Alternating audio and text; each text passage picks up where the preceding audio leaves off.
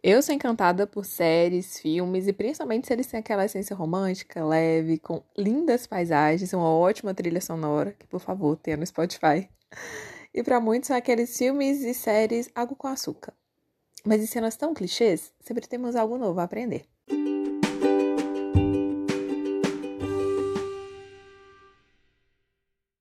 Após eu ficar órfã de séries como Anne with Virgin River, The Chosen e Chesapeake Shores, bem nessa ordem.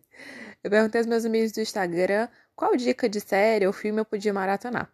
Aí me indicaram, também na sequência, When Calls the Heart, This Is Us e Doces Magnólias. Comecei então a acompanhar aquele que tinha sido mais indicado, When Calls the Heart, que tem bem o contexto que eu citei na introdução desse episódio. Mas eu não vim aqui hoje abordar diretamente sobre essa série, mas algo que percebi nela e no meu cotidiano.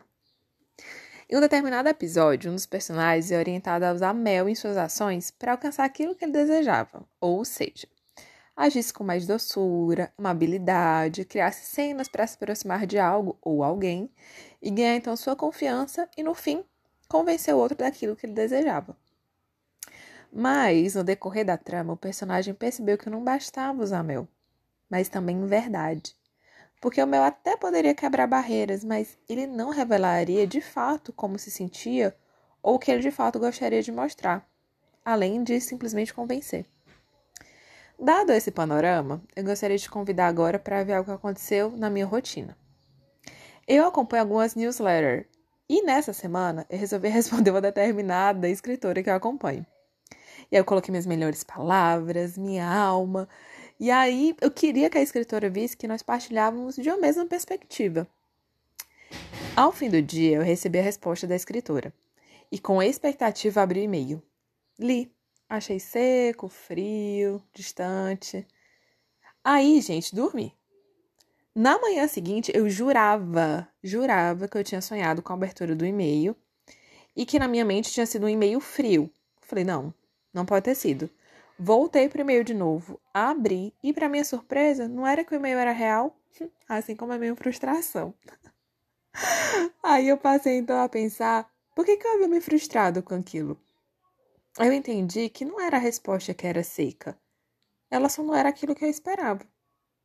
Porque quando eu enviei o e-mail, eu romantizei, sabe, o recebimento dele. Que a escritora ia abrir, que ia achar o máximo aquilo, que ela podia até ser minha amiga, sabe, ou mentora virtual. E vai, né? Vai que a gente até podia escrever alguma coisa juntas. Mas foi nesses meus devaneios, expectativas, imaginação que veio o estalo. O meu e-mail teve mel, mas não teve verdade. Eu não disse àquela escritora o que de fato eu esperava dela, aquilo que eu ansiava. Então ela apenas respondeu que minhas linhas apontavam, e ela concordou com aquilo. Não era seco, era real. Então, entre séries e vida real, sempre vai haver conexões e aprendizados. E por hoje eu espero que eu e você possamos não apenas colocar mel no que fazemos, no que falamos, mas também por verdade naquilo que queremos. Então, nós nos ouvimos no nosso próximo episódio. Um beijo!